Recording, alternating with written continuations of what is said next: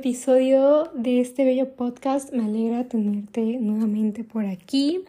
Hoy les quiero hablar sobre journaling. Esto es algo que según yo hace algunos meses iba a hablar y la verdad es que no lo hice, pero ya les traigo este episodio por fin. Quiero hablar como un poquito de mi experiencia y también como de algunos tips que les pueden servir tanto para iniciar como si ya lo has hecho, como tal vez para mejorar ahí algunas cosas o tal vez ideas, no lo sé, pero bueno. Comenzando con este episodio, básicamente el journaling es una práctica que tú llevas en un diario para liberar tus emociones, para cumplir objetivos, para manifestar. Es como literalmente un diario Muchas veces tiene diferentes enfoques. Yo en mi caso algunas veces lo he ocupado para manifestar, ya sea como una mente en específico a corto plazo, a largo plazo, tal vez algo que quiero que pase en el mismo día. Em, o sea, algo así de que mínimo de, ay, que me inviten a un café o de que me vaya súper bien en el día de hoy, como cosas así. También lo he hecho como un método para liberar el estrés. Yo normalmente, si es para liberar el estrés, lo hago de noche ya que pasó el día, ya que siento como mi cuerpo un poco pesado, un poco tenso precisamente por todo esto. Ya en la noche es como sentarme a escribir y es un momento en el que libero todo eso y como que me concentro más, como que me llega esa claridad y ese enfoque en el que digo, ok, yo ahorita tengo una libreta que es un diario de gratitud y manifestación que justamente es para esto. Yo lo compré con cartas al universo. Está hermosa, eh, puedes buscarlos así en Insta, en internet, en donde quieras, eh, ahí te van a aparecer. Yo estoy de que ya en cuanto me lo acabe, que ya me falta poco, comprarme una nueva y estoy emocionada como por iniciarlo. Pero te voy a ser honesta, no necesitas comprar un diario así. Hay muchos. O sea, yo, mi favorito es de Cartas al Universo. Pero hay muchas personas que ya han hecho como su versión y está bastante bien si tú quieres comprarla. Hay algunas incluso en PDF. Si tú quieres comprarlas, tú hazlo. Pero no es necesario, ¿ok? Al final de cuentas es una herramienta para que te facilite a ti el liberar tus emociones, el hacer ese trabajo de introspección, de conocerte a ti. Entonces tú no te frustres por querer conseguir la mejor libreta o la agenda que todo el mundo tiene o cosas así. O sea, si tú quieres hacerlo incluso en hojas sueltas y ponerlas en una carpeta o algo así, hazlo. Hazlo a tu manera, hazlo de la manera en la que a ti te guste. Incluso si quieres agarrar y comprar una libreta así desde cero y empezar a pintarla o a decorarla o ponerle stickers, estampitas, tú hazlo porque es algo tuyo, literalmente es como tu diario que nadie más va a ver y si incluso tú quieres ahí pegar una foto de, no sé, que estás contando tu día, de cómo te fue y quieres pegar ahí una foto, tú hazlo porque es completamente una herramienta tuya.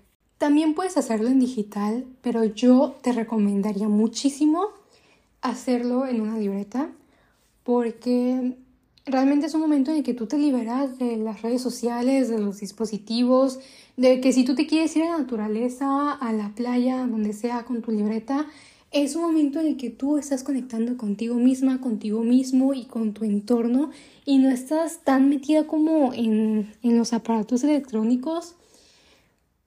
Y al mismo tiempo, nosotros al escribir tenemos muchísimo más enfoque y aparte de que vamos un poquito como más lento, un poquito como más razonando las cosas ah, en digital, porque en digital todos escribimos súper rápido y en, en físico es algo que toma un poquito más de tiempo. Entonces ese poquito más de tiempo hace que tú estés más enfocado, que tu mente esté más enfocado, que tu cerebro tenga más enfoque. Así que sí, definitivamente es mil veces mejor hacerlo en físico.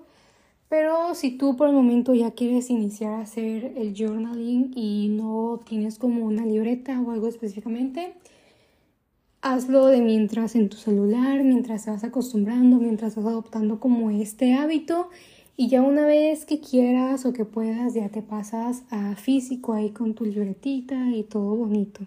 Ahora, ¿en qué horario hacerlo? Honestamente no existe una hora exacta en la que tú tengas que hacer el journaling. Tú lo puedes hacer en la mañana, en la tarde, en la noche, como tú quieras. En mi caso, yo cuando lo hago en la mañana es porque quiero tal vez intencionar mi día, porque yo digo, ¿sabes qué? Quiero cumplir esta meta hoy, quiero que esto pase en mi día, o simplemente porque quiero traer como esa energía bonita, porque precisamente cuando haces journaling es un momento contigo misma, contigo mismo, es un momento de conexión. Y terminando, normalmente te sientes mucho mejor, aparte más si estás poniendo como cosas de gratitud, cosas en las que, bueno, estoy agradecido por estas tres cosas o porque me pasó esto, en general por lo que sea, te terminas sintiendo mejor y traes como el resto del día esa energía que está increíble, o sea, como que te cambia por completo el humor.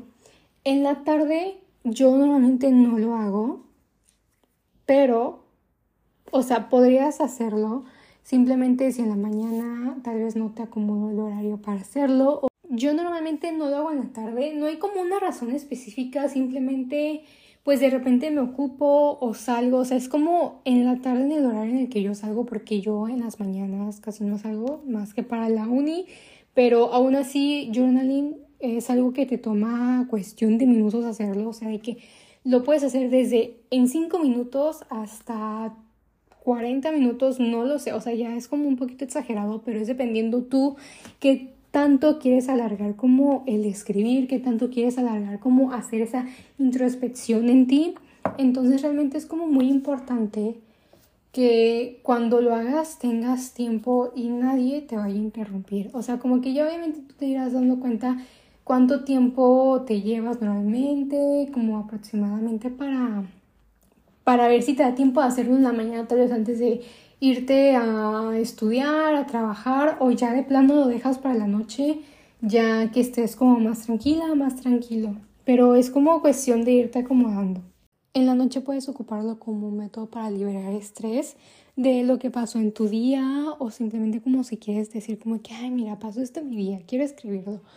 O lo mejor que puedes hacer agradecer lo que pasó en el día. O sea, si tuviste un día increíble, agradecelo. Si tuviste un mal día, pero aprendiste algo, agradecerlos, agradecer cada cosa. Siempre cuando estés con el journaling, o sea, obviamente lo que quieras hacer, como el enfoque que le quieras dar es una cosa, pero mi recomendación es que siempre, siempre, siempre agradezcas algo.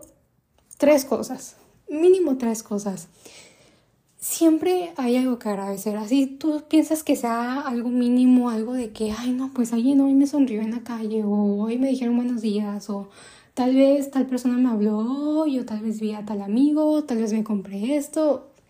No necesita ser una cosa increíble, puede ser un detalle que te hizo feliz durante el día y eso agradecerlo o el hecho de estar con vida, de tener salud, de poder moverte, todo eso lo puedes agradecer y si hoy lo agradeciste y mañana también lo quieres agradecer, hazlo. No necesitas estar cambiando todos los días como lo que agradeces. Puede ser que durante toda una semana estés agradeciendo lo mismo y de repente la siguiente eh, agradezcas otra cosa o agradezcas por personas, por presencias en tu vida, por experiencias. Realmente ahí no hay ninguna regla, es lo que tú quieras agradecer, lo que te nazca, lo que tú digas, ¿sabes qué?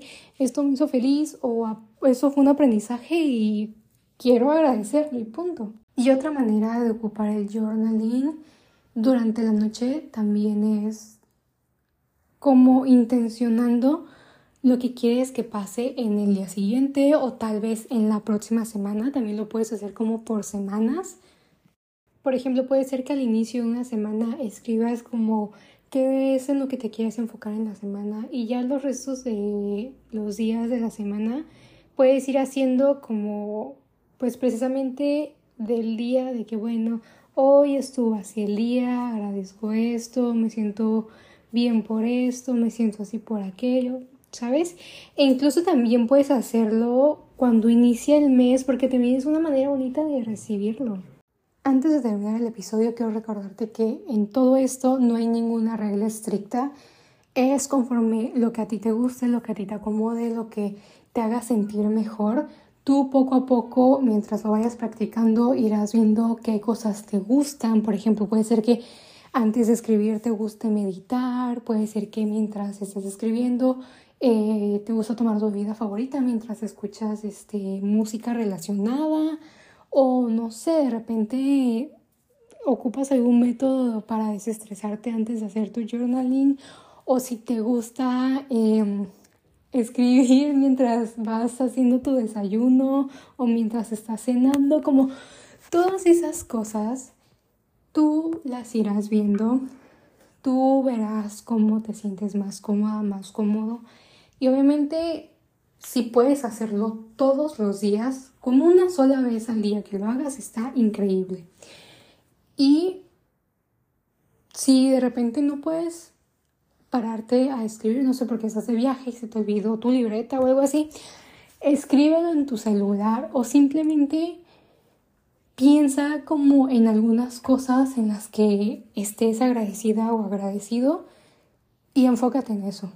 Antes de finalizar con este episodio, me gustaría invitarte a que me digas en Instagram o en la cajita de preguntas de este episodio qué otros temas te gustaría escuchar, tal vez algunos tips o consejos para este 2024, porque tú sabes que yo estoy aquí para aportar cosas positivas y apoyarte en tu crecimiento personal.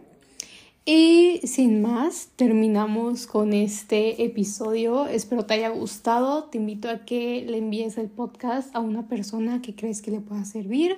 O si lo subes a tu Insta, no olvides etiquetarme. Nos escuchamos en el siguiente episodio. Adiós.